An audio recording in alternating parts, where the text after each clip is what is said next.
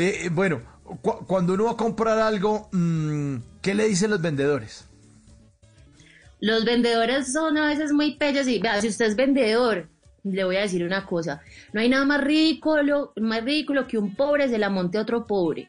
Porque uno llega ya a esa tienda y uno es como, ay, mira, pásame esos zapatos tan chimbas, es que, ay, pero para usted no hay descuento. O sea, yo tengo cara de descuento, porque si fuera un vendedor chévere le dirían a uno como, ¿sabes qué? Te doy el descuento de empleada y me das cinco lucas. Pero no, estos, estos no, lo hacen sentir a uno pobre y, y lo miran a uno así de abajo arriba como, uy, qué pobre, qué marginal. Pues obvio los zapatos que uno lleva ya están destruidos, pues eso es que voy a comprar otro.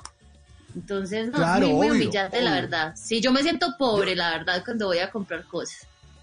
Pero es que cuando uno se quita el zapato viejo y se mide el nuevo, uno se da cuenta de la Ah. porquería de sandalia con la que andaba por la calle, un orgulloso. Vea, pero cuando le ponen los otros nuevos a los lados, es terrible. No, claro, además ese zapato que uno se pone al lado, cuando, como dices tú, pone el zapato chimba, el nuevo al lado, y uno ve como que ya lo va a atracar, ¿no? Como, uy, ese zapato mío si es, si es una ñampira, por Dios, un ñampira, por Dios. En las noches la única que no se cansa es la lengua.